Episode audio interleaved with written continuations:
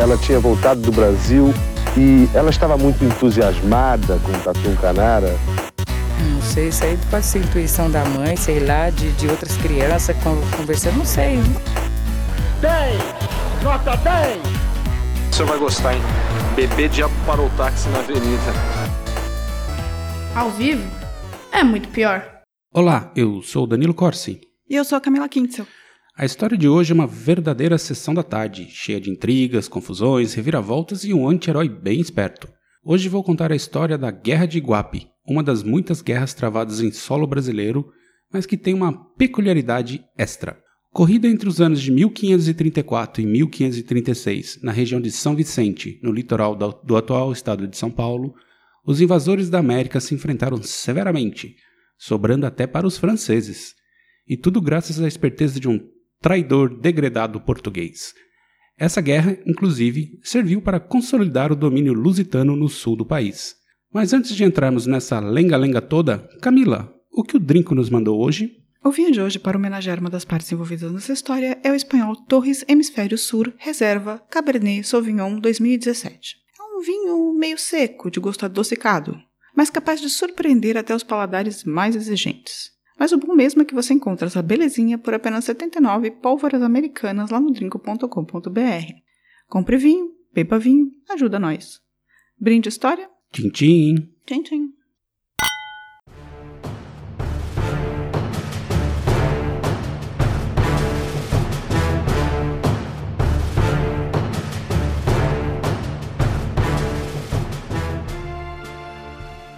Logo na abertura, eu falei que o Brasil foi palco de muitas guerras.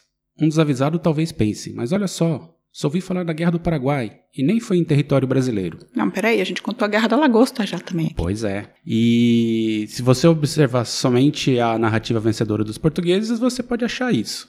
No período de invasão e colonização do país, muitas guerras foram travado, travadas contra os nativos, mas em geral elas nunca são citadas, quando muito em notas de rodapé. Tanto que a Guerra de Igope é considerada a primeira guerra acontecida no Brasil, mas não foi não. Feita minha palestrinha, vamos lá. Se não é a primeira guerra no país, é, de fato, o primeiro conflito entre europeus nas Américas, e só poderia ser entre os espanhóis e portugueses. A história começa em 1531, quando o navegador português Martim Afonso de Souza realiza a primeira expedição exploratória e rumo, rumo ao sul do país, em direção ao Rio da Prata.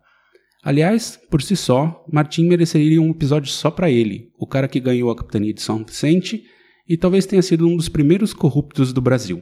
Enfim, Martim atracou em 1 de agosto de 1531 em Cananéia, ali bem no sul do estado de São Paulo, para colocar o marco do Tratado de Tordesilhas. Naquelas praias que ninguém vai, né? Pois é, mas ali tá cheio de. tem parque estadual da Ilha do Cardoso, por naquela região ali. É, mas Cananéia e Iguape são os dois lugares que ninguém nunca vai. É, em geral não. Enquanto se reabastecia de mantimentos para a viagem, recebeu uma visita inusitada. Dois portugueses que ali viviam. Cosme Pessoa Fernandes, conhecido como Bacharel de Cananéia, que era o cara que mandava na bagaça toda na região e era um degradado de Portugal, e que nessa época já estava há mais de 30 anos no Brasil. Teria vindo numa expedição de Bartolomeu Dias, o que fez chegar antes de Cabral. Que coisa. Opa, peraí, ele chegou antes de Cabral no Brasil? É, supostamente ele chegou em 1498 nessa expedição do Bartolomeu Dias para ver onde eram os marcos do Tratado de Tordesilhas, que era uma confusão danada. Entendi. Então Bartolomeu Dias descobriu o Brasil. É, supostamente. Não né? descobriu. Veio ver o que, que tinha aqui. Encontrou. Encontrou. É, e o outro, o outro cara que estava lá era o Francisco de Chaves, genro do bacharel, e um português que havia desertado de uma expedição espanhola comandada pelo veneziano Sebastião Caboto cujo estilo de navegação deu origem à palavra cabotagem em português. Olha que interessante. É, mas um eu italiano. duvido que um, um veneziano se chamasse Sebastião. Ah, mas esse deve ser o nome latinado, né? De, Deve do ser um nome espanhol, portuguesado, assim, é. na verdade. Deve ser Sebastiano, alguma coisa assim. Não é Provavelmente. possível. mas em português, Sebastião. Bom, essas duas figuras moravam ali na região, protegido pelos índios carijós. O bacharel tinha até cinco esposas carijós. Tava na vida fácil ali. Na conversa com Martim, eles afirmaram que conhecia a trilha para o Peabiru, basicamente Eldorado, aquela cidade mítica cheia de ouros. Na verdade, eles estavam falando do Peru. Francisco afirmou que se Martim lhe cedesse homens, ele iria até lá e voltaria carregado de ouro e com 400 escravos. Foi isso mesmo que ele disse. Pero Lopes de Souza, irmão de Martim, registrou tudo isso em seu diário de bordo. Tá, deixa eu ver se eu entendi então. O Martim foi lá, tipo, vamos ver o sul do Brasil. Aí É, encontrou ele ia com pra esse... baixo. É, encontrou com esse. Desceu só até Cananéia, de São Vicente, que não, Não. é tanto assim. Na verdade, ele foi até a Cananéia para pôr um marco ali, e era o- a fronteira com Espanha, Ah, com tá. o território espanhol. E aí ele falou. De- Mas aí ele ia continuar descendo para ver o que tinha por baixo. Entendi. Mas aí nesse encontro em Cananéia, ele encontrou esse cara que é o bacharel de Cananéia. Isso, ele e o Francisco, que era o genro do bacharel. O, ah, tá ok. O bacharel é o genro do bacharel. Aí eles falam: não, você tem que. Ó, a gente tem que fazer uma expedição até Peabiru, que na verdade é o Peru, Uhum. e a gente vai voltar com ouro e Escravos. Exatamente. Entendi. E o Martim acreditou. O Martim é, Afonso já sabia da existência do caminho de, do Peabiru através do líder tupiniquim Tibiriçá, que revelou a existência do Império Inca, localizado depois do rio Paraguai, sendo possível alcançar o afluente saindo do rio Anhembi, o atual rio Tietê, na aldeia de Piratininga, que é a atual São Paulo. E aí ele resolveu topar e cedeu 80 besteiros para Francisco, além de seu chapa Perolobo. A condição era, era que eles deveriam retornar em 10 meses para o Porto dos Escravos, como era conhecida São Vicente. Coitado de São Vicente. São Vicente tem uma história bizarra, eu vou contar aí mais pra frente. Eu acho engraçado esse nome Pero. Eu preciso dizer isso. Eu sempre achei o nome Pero. Peabiru. Peru. Não, Pero como nome de pessoa, tipo Ah, Pero Pero. Vaz de Caminha. Tem, do- tem mais um pero que vai Pe- aparecer. Pero Lobo. Eu não acho engra... Você não acha engraçado? Pero. É, nome de Tuga, né? Mas, tipo, parece um Pedro que deu errado, assim, o Pero. É, esqueci, escreveu errado. É. E aí, no dia 1 de setembro de 1531, Pero Lobo e seus homens foram guiados pelo genro do bacharel a caminho de Peabiru. O caminho era uma antiga rota utilizada pelos índios guaranis para chegar ao Império Inca. E ele foi guiado por, por Chaves até o rio Iguaçu, onde iniciava a trilha sentido oeste. Quando os homens de Pero Lobo chegaram no Foz do Iguaçu, foram mortos pelos guaranis.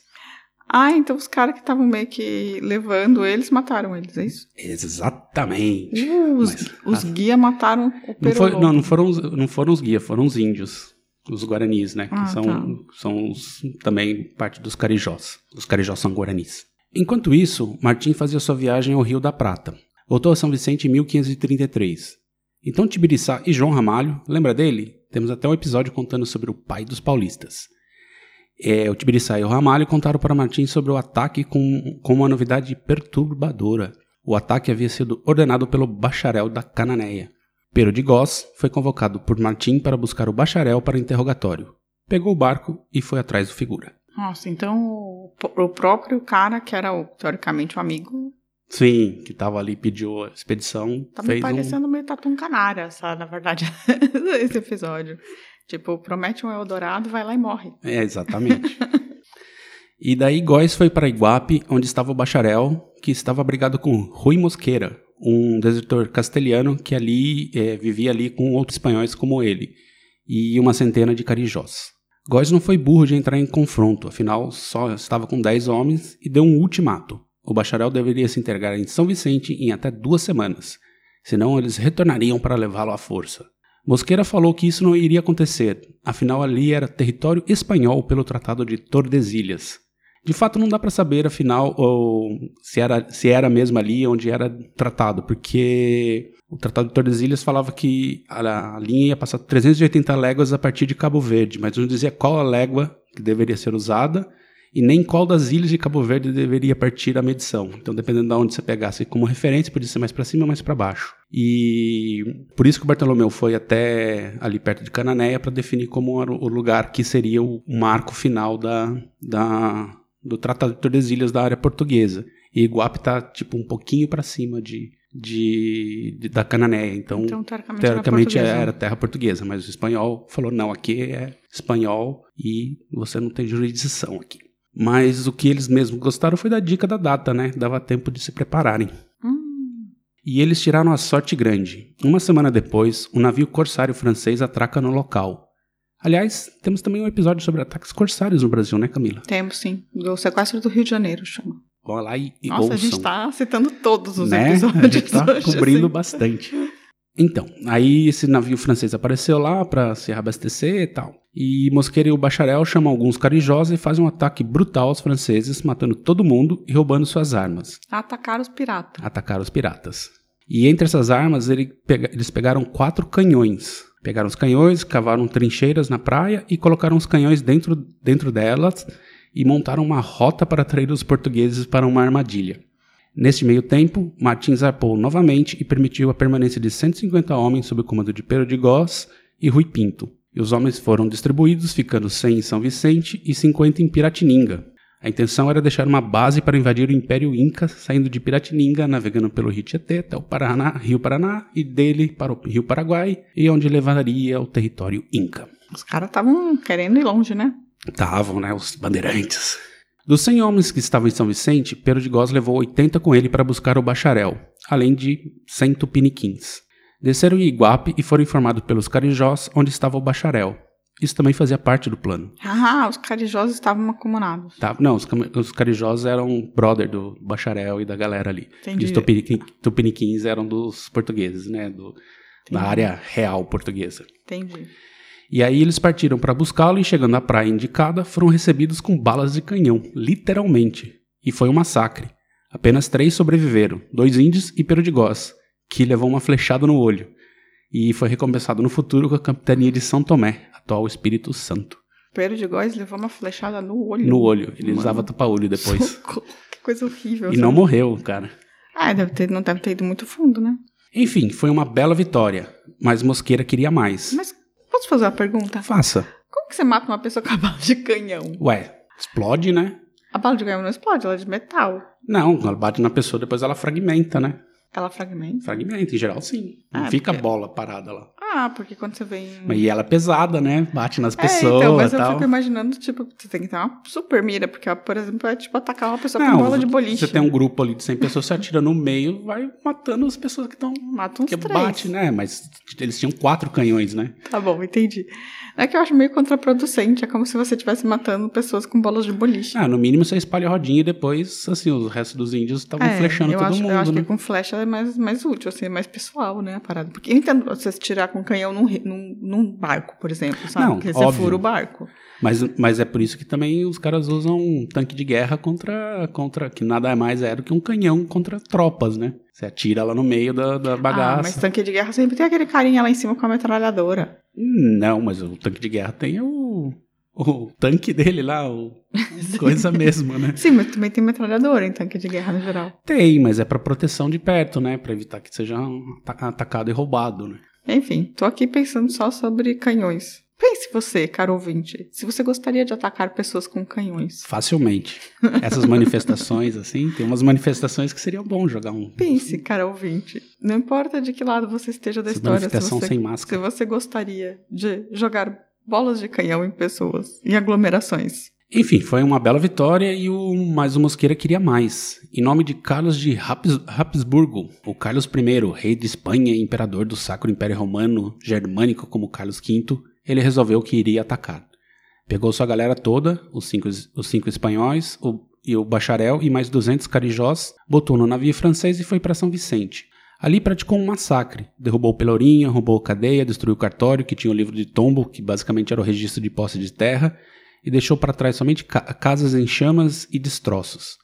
O vilarejo foi arrasado, morreram quase todos os colonos, inclusive os homens que Martim Afonso havia deixado por lá. Gente, que tristeza. Destruiu a cidade. E depois desse ataque, eh, São Vicente levou mais de 10 anos para ser reconstruída. E quando foi, em 1542, aconteceu um maremoto e destruiu o vilarejo outra vez. O que acha, Camila? Eu acho absurdo, mesmo porque eu tenho uma certa, eu tenho uma relação boa com São Vicente, porque não sei se você sabe, vou falar agora meu momento pessoal. Camila, Diga lá. Camila, seu momento pessoal. Eu nasci no dia de São Vicente Hum, e no Hospital São Vicente ah tá, eu estudei no São Vicente. e na. Rua Mach- Vicente Machado. Olha só, quantos Vicentes? É, deviam ter colocado o nome de, de Vicentina. Então eu sou é. contra a destruição da Vila de São Vicente. Eu gostei do maremoto, não sabia disso. Tinha tido um maremoto destruído alguma coisa no Você Brasil. gostou do maremoto? Eu Veja- gostei. Vejam bem, pessoas. Anotem. Danilo gosta de maremotos. Não, eu não gosto per se, mas eu achei interessante a história de São Vicente ter sido destruído por um maremoto. É, eu não sabia também que São Vicente foi destruída por um maremoto. E nem sabia dessa guerra aí, que também tinha sido destruída por. Já é a guerra? Já Essa é, a guerra. Já é a guerra. É a guerra. Então, na verdade, a, a guerra de Iguapa ela passou mais em São Vicente do que em Iguapa. Teve o primeiro, né? Quando os caras desembarcaram em Iguape lá foram recebidos com balas de canhão. Um torneio de boliche. É, e aí depois eles falaram, ah, é, então agora a gente vai lá destruir a base, que era, era a primeira cidade, né, o primeiro vilarejo do Brasil, Brasil. então assim, era bem simbólico, né, os espanhóis destruindo a primeira cidade portuguesa na, na Espanha, no Brasil. Sim. Mas, obviamente, os tugas estavam full pistola. Entre 500 1534 e 36, eles faziam incursões terroristas contra os espanhóis em busca de vingança. Mas eles eram poucos, era a galera de Piratininga. Mas o Martim iria retornar. Lá em Piratininga, João Ramalho e Tibiriçá estavam se preparando para um ataque decisivo contra os espanhóis para recuperar, por assim dizer, as terras para a coroa portuguesa. Não tinha zap, mas tinha uma rede de fofoca grandes entre os índios na época, e logo os carijós ficaram sabendo, alertando Mosqueira. E o que ele fez? Fugiu. O Mosqueira Deu linha. deu linha. Mas É. ele deixou o bacharel. Deixou o bacharel ficou. Eles os espanhóis se mandaram para Santa Catarina e de lá para a região que é hoje Buenos Aires. Graças aos tupiniquins, Portugal garantiu seu território do Tratado de Tordesilhas, abrindo caminho para expandir mais a oeste na parte sul do Brasil. Né? Depois eles foram, os bandeirantes foram abrindo o espaço que é, porque mais da metade do Paraná, nem Santa Catarina, nem Rio Grande do Sul seriam do, do Brasil pelo Tratado de Tordesilhas. Você queria dizer que eu seria, tipo, Argentina? Provavelmente, ou Paraguaia, né? Que tá mais do lado ali. né? Você quer dizer que eu seria Argentina, então? Ou Paraguaia. Ou Uruguaia. ou Paraguaia. Mas não acabou. É, João Ramalho e os tupiniquins realmente atacaram Iguape. Não tendo sucesso em pegar os espanhóis, baixaram o cacete nos carijós, que viraram escravos e foram praticamente extintos até o meado do século XVIII. Jesus, coitado dos carijós. É, sobrou, sobrou para os nativos todas as cagadas dos europeus.